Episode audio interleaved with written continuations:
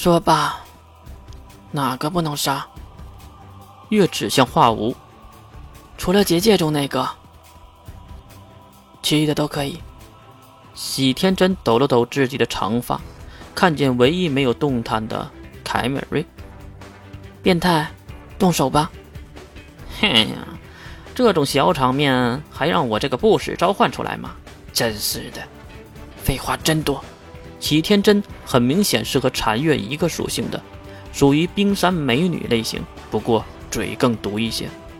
好嘞，契约召唤炼狱魔王，一声轻松的喊声，没有任何的法阵和贡品，就感觉到了强大的能力波动在地下传了过来。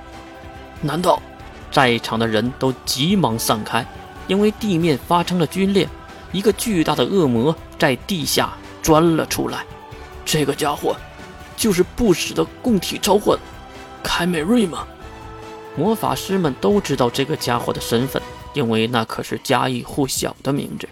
我管你是谁，你都要为武术陪葬！医术对着喜天真就扑了上来，看上去他是放弃了对战三刀流的崔灵，而去攻击喜天真。可是，当他来到喜天真面前，才发现喜天真竟然和自己是一个一族的，都是神族的后裔。你也是神主人？喜天真没有回答医术，而是直接冲了过来。一场混战就此打响，而大家都知道这场战斗的结果会是如何。很快，第二名七术战王就是那个固有领域的南谷。看到南谷被大量的水淹没，并且被冻成了冰坨，他们才知道控水的女孩还可以控制冰。南谷，华无在结界里喊着，而他头顶还站着一个看着结界的人，就是一直都在的炽天使。崔灵手持双剑，看着周围的战场，巨大的恶魔咆哮，清理了那些小垃圾们。七所成员也是一一的败下阵来。然后就是喜天真这边。已经将医术逼到了更远处，看上去快出结论了。而喜天真没能杀死医术，烈之刃，医术还是没有逃离烈之刃。也不知道什么时候，崔灵丢出的短剑插进了已经没了力气的医术的胸前，短剑周围的旋转之力肢解了医术的身体。可，可恶！华无的喊叫没有任何的意义。也没有任何人注意到他。再看那边的蓝眼，耳熟，一只眼睛已经被挖了出去。干这种恶心事儿的，当然就是凯美瑞了。巨大的恶魔捏住了耳熟的身体，凯美瑞还不停地虐待着他。耳熟一声喊叫，鸟人带走了蓝眼，然后将蓝眼丢向了已经脱离结界的化无。原来看到炽天使去攻击喽喽的时候，鸟人就趁乱打破了结界。三叔，你，鸟人将两人推到一旁。我的能力所剩无几了，只能带走一个人，所以你们两个要活下去。哎，你这是什么账头？远处的月吐槽了这么一句。确实，这个账是怎么算的呢？三叔，空间移动，一声喊叫，化无和蓝眼原地消失，而鸟人竟然没走。啊，原来如此，留下自己了吗？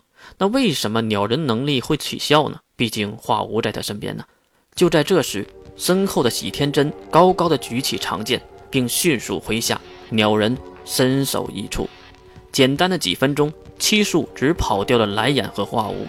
其实化无不跑，月也不会杀掉他的。收回武器的明主直走向了月这边。月看向四周的尸体，心中不停的悸动，脸上露出愉快。这个东西，嗯，没问题吧？凯美瑞大大咧咧地走了过来，并指向雪白的炽天使。此时，炽天使是悬浮在月的身后。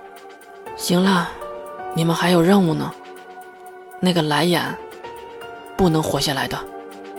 那个释放水的矮小女孩和三刀流剑术的女孩一转身化为黑气消失了，但是凯美瑞和神族的喜天真却没有走。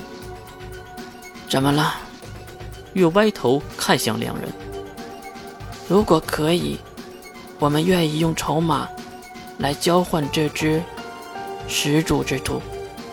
喜天真的话应该是认真的。你想用什么换？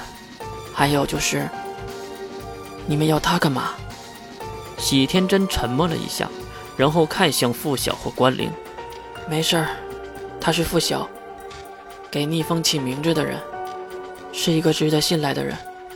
喜天真这才开口：“始祖之徒，我们会全数祭齐的，不管代价是什么。”以上就是封印之神和古王大人的原话，原话。剩下的，就是你的要求了。你想要什么？看上去喜天真根本没想和月说话，只是在执行任务。哼，要什么？全人类的命。这话让喜天真愣住了，后面的凯美瑞也是难受的咧嘴。